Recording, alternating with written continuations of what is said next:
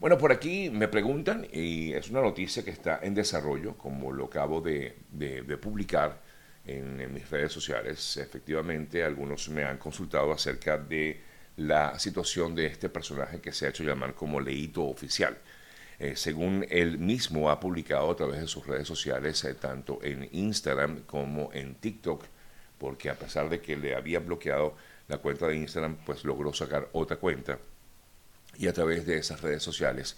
Él ha manifestado que en teoría se encontraría detenido en una celda, desconocemos exactamente en qué lugar de Estados Unidos, habría sido detenido luego de que la policía lo, lo encontrara pidiendo dinero, como normalmente, pues al parecer esta persona hacía. Se desconoce realmente si lo que allí expresa es una es real, si realmente es así eh, es decir, si lo que expresan en esos videos es totalmente cierto y si realmente sería deportado del país, como es lo que él ha expresado a través de esas publicaciones que ha hecho en eh, sus redes sociales.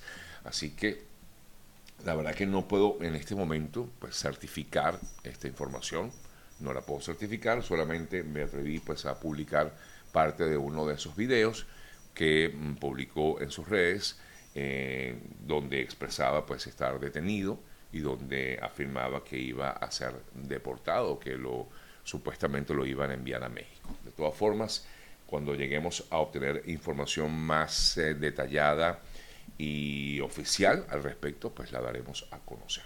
Así que, bueno, no sé si es para ganar seguidores, como dicen por aquí, por eso no podemos afirmar que es totalmente cierta esa información. Pero como nuestro deber es informar, pues sencillamente informamos, publicamos acerca del tema. Al parecer, eh, pues eso sería así. Ya veremos. Em, bueno, vamos a continuar con más información y por supuesto esto sí es noticia importante, destacada en las últimas horas y tiene que ver con esta situación que han vivido o que viven algunas naciones de Sudamérica en torno a este personaje, el eh, apodado Niño Guerrero. Ayer la policía de Chile emitió también una alerta de seguridad ante lo que pudiera ser el hecho de que este personaje, el Niño Guerrero, habría entrado a Chile, aunque hasta el momento eso no se ha confirmado. La policía de Chile emitió esta alerta de seguridad en una ficha que fue difundida a través de varios medios locales allá en Chile este líder del llamado tren de Aragua es identificado como un sujeto de alto nivel delincuencial y que posiblemente pudo haberse trasladado, como ya les decía, a Chile.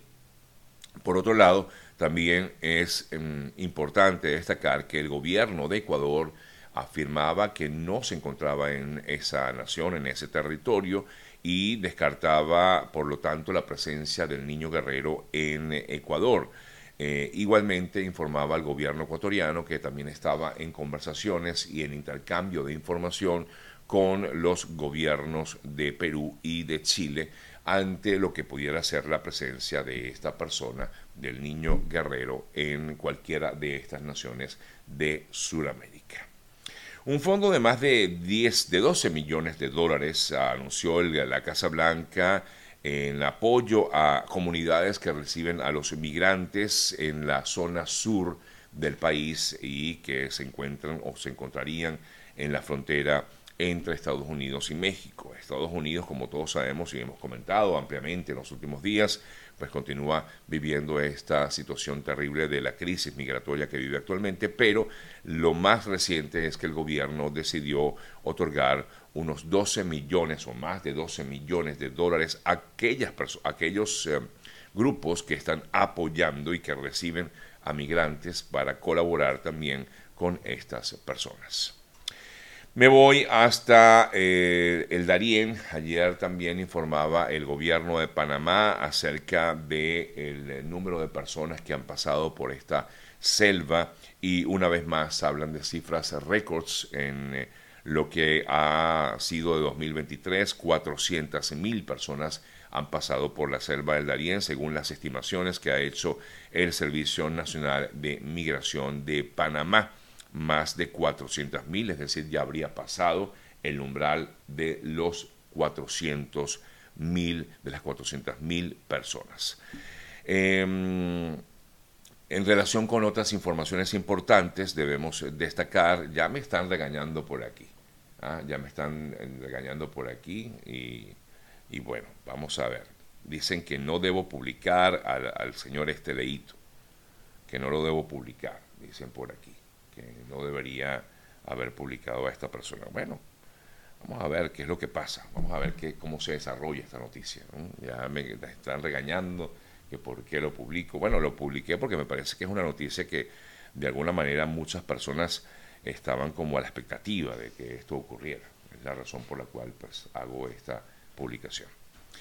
Miren, eh, noticias buenas eh, que nos vienen desde Venezuela. Quería destacar ayer el eh, venezolano, uno de los grandes peloteros venezolanos y que en el día de ayer pues se destacaba sobre todo por haber logrado una gran hazaña en el béisbol, en, bueno, en el mundo, por supuesto, sobre todo destacándose como lo es eh, uno de los mejores representantes del béisbol venezolano. Ronald Acuña alcanzó la gloria, es el primer jugador en la historia de la Liga, mm, de, la Liga Mundial de Béisbol en lograr el mítico 40-70 escribió de esta forma Ronald Acuña Jr. su nombre en los libros históricos de las grandes ligas, al convertirse en el primer pelotero en formar parte del club de los 40 o más cuadrangulares y los 70 o más bases robadas, es decir, las 70 o más bases robadas, razón por la cual se le da el hecho de, que haber, de haber ingresado al 40-70. El venezolano consiguió esta hazaña en la décima entrada del juego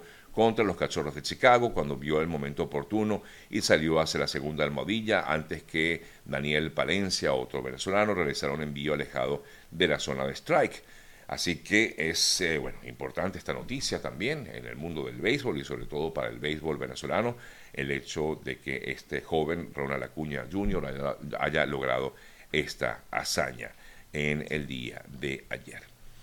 Eh, otras informaciones importantes, Amnistía Internacional, hablando de Venezuela, ha solicitado una vez más la liberación de los presos políticos. Amnistía, Amnistía Internacional exigió al régimen venezolano liberar al estudiante John Álvarez, entre otras eh, personas, quien por cierto habría perdido la visión de un ojo, según informaba el abogado Joel García. La noticia que tiene que ver con ello, es decir, con la visión de este ojo, según lo que daba a conocer el abogado Joel García, eh, dijo que las causas habrían sido precisamente la tortura, la tortura de la que fue víctima por parte de funcionarios policiales.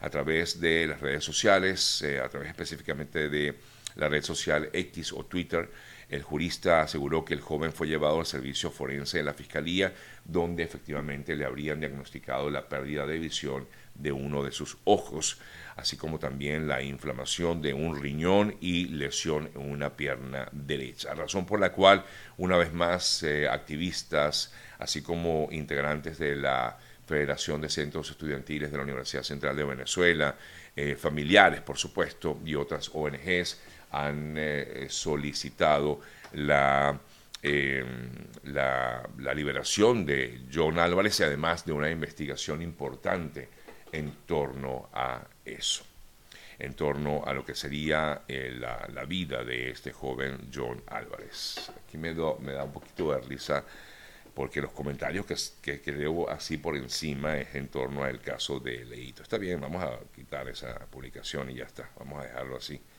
y, luego vemos qué es lo que ocurre con respecto a este caso. Ya, listo. Bueno, en otras eh, importantes noticias también destacadas en las últimas horas, les eh, comento, entre otras informaciones, ayer la presidenta del Perú, Dina Boluarte, eh, fue a la Fiscalía como tenía previsto para hablar acerca del caso de las muertes registradas en su país por las protestas antigubernamentales eh, que se suscitaron en eh, a finales del año pasado, 2022, allá en Perú. Y la presidenta, a pesar de haber ido como tal hasta la fiscalía, no respondió a las preguntas que allí le formularon. Uno de los abogados de la mandataria dijo a la prensa eh, que decidieron no responder estas 47 preguntas elaboradas eh, tanto por la defensa de los familiares de los fallecidos como por la Procuraduría General. eh, que en Perú es un órgano diferente a la Fiscalía y se encarga de solicitar reparaciones civiles en defensa del Estado. Hemos dicho ya no vamos a declarar, dijo el abogado de la presidenta Boluarte allá en Perú. Me voy hasta Ecuador. El presidente de ese país, eh, Guillermo Lazo, suscribió un decreto en el que afirma que la renovación del estado de excepción de las cárceles se fundamenta en la persistencia de los hechos violentos. Es decir, fue extendido el estado de excepción en las cárceles en un intento de evitar nuevas matanzas. Eh,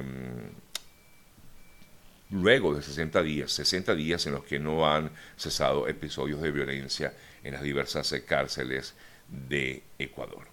Aquí en Estados Unidos, el senador Bob Menéndez, senador eh, que ha estado muy activo, sobre todo eh, en relación con los temas vinculados a Latinoamérica, eh, fue declarado, o se declaró, mejor dicho, él mismo como no culpable de los cargos que le imputan supuestamente por aceptar sobornos de tres empresarios en New Jersey. Em, incluso, pues en su momento, cuando fue allanada su residencia, encontraron oro e incluso algunas otras, eh, o dinero en efectivo, cientos de miles de dólares en efectivo, eh, a lo que, por cierto, el senador Bob Menéndez eh, dijo que no, que pues sencillamente no eran de, mm, lo tenía como ahorro, era lo que decía el senador Bob Menéndez. Sin embargo, bueno, en el día de ayer, en parte de lo que es la investigación, se declaró no culpable de cualquier tipo de cargo que supuestamente lo han imputado de sobornos, de haber aceptado sobornos por parte de, por cierto, empresarios que en teoría le habrían pagado, según lo que manifiestan, algunas, eh, de alguna manera para que él favoreciera algunos, eh, de alguna manera a, estas personas, a estos empresarios. Es el caso de Bob Menéndez. Bueno, ya, relájense, ya, ya. Estoy leyendo aquí los comentarios, relájense, tampoco es para tanto.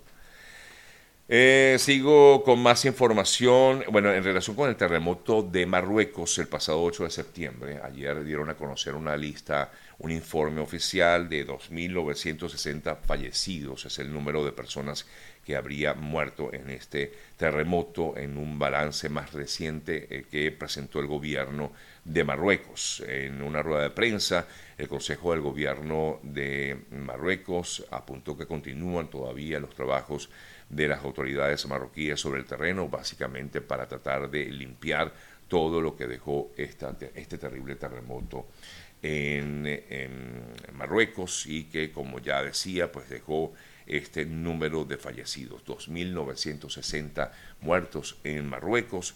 Y además, por otro lado, el ministro de Educación también dijo que en un total de 1.050 escuelas han resultado dañadas por el terremoto que azotó el día 8 de septiembre la región de, la región de Marruecos. Me río no por la noticia, porque la noticia no tiene por qué reírse, me río por los comentarios de ustedes, porque estoy aquí en pleno desarrollo de las informaciones y mientras tanto los voy leyendo por encima.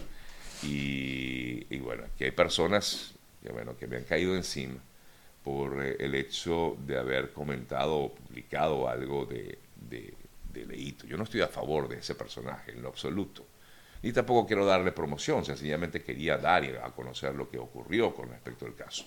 Eso era mi, esa era mi intención por haber publicado acerca de, ese, de, de esa noticia o de eso que estaría ocurriendo. Incluso si leen lo que publiqué, que ya lo borré, ya lo quité, ya lo quité está bien, entiendo su punto de vista, vamos a considerarlo, razón por la cual pues decidí quitarlo. Eh, su punto de vista de no darle promoción, no darle publicidad, está bien, no le voy a dar publicidad, pero me hacen hablar del tema porque siguen escribiéndome acerca de ello. Efectivamente, este personaje pues eh, eh, ha, generado mucha controversia en este país y lo sabemos. Además, como ustedes saben, en algún momento pues insultó de una manera absurda y soez, como lo comenté en su momento, a mi querida amiga y colega Gladys Rodríguez, y me parece que era importante, por lo menos, informarle a la población lo que habría ocurrido con este caso, de que este personaje estaría en todo caso, porque todavía esto no está corroborado y así lo expresé en esa publicación, que habría, iba a ser deportado. Como no está seguro y de hecho tampoco puedo asegurar que lo que él dice allí es cierto, si realmente lo que está buscando es efectivamente más promoción, pero bueno, me pareció importante por lo menos que la gente supiera de lo que estaba ocurriendo. Bueno, ahora, ahora ustedes mismos van a buscar la información donde quieran y búsquenla por otro lado y ya yo no se las voy a dar, pues. O sea, sencillamente así, ya está. Si quieren buscar la información, búsquenla por otro lado, ya vamos a dejarlo así y no voy a hablar más del tema, se acabó, ya, no hablo más. Para que no sigan con los cuentos de que si lo pusiste, no lo pusiste, porque le das publicidad, porque no le das publicidad, porque lo dijiste, porque no lo dijiste, eh, etcétera. En fin, nada, vamos a dejarlo así y, y ya, se acabó, se acabó el tema con el señor este.